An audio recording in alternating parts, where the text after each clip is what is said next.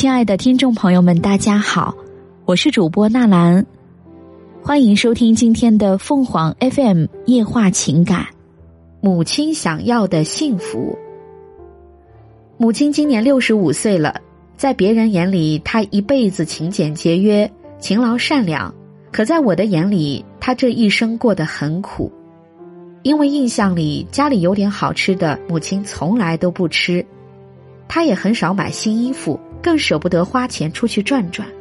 我知道这应该是那个穷苦年代里所有为了生活而生存的人的标签，也是时代的烙印。可我还是觉得。母亲是那个特殊年代里的特殊。从小到大，我一直有个梦想，将来有一天我真的过得好了，一定要让母亲好好的享受一下生活，带她吃没吃过的美食，带他去没去过的城市，带他去买他认为好看的衣服。我觉得这是报答母亲最好的方式。生活如我所想。经过二十几年的打拼，我过上了好的生活，也应该去兑现自己的梦想了。可我突然发现，在我美好的梦想里，母亲并没有像我想象的那样高兴，也没有表现出我想象的那样幸福。我觉得我做的很好了，可却看不到母亲的笑容。那一天，我休假回到家，一进门，母亲便在厨房里忙活着，准备了好多菜。我怕母亲累着，便对母亲说：“妈，别做了，我们到饭店去吃点，人家做的好。这些留着，一顿做一个菜就够了。我休几十天的假呢。”其实我想表达的意思是怕母亲累着，另外也想带母亲吃一顿大餐。可母亲的脸色突然变了，生生的对我说：“我不去，你愿意去你自己去。”我能看得出母亲突然不高兴了。搞得我有些莫名其妙。那一天，母亲和我不但没有到饭店吃饭，她做好的一桌子菜似乎吃的也没劲了。第二天早上，我懒懒的起床，母亲早早就把饭菜做好。我洗漱后坐在饭桌上，吃到了久违的土豆丝。其实我最喜欢母亲炒的土豆丝，爽口下饭。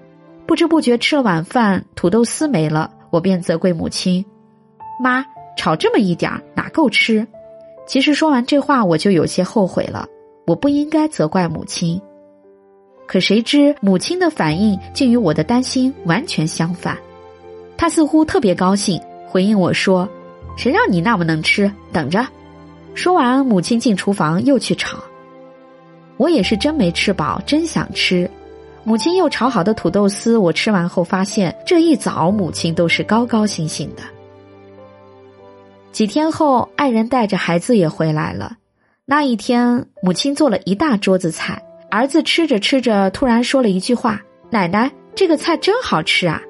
母亲听后乐得合不拢嘴。后来，我慢慢发现，只要我们夸母亲的饭做得好，母亲就特别高兴。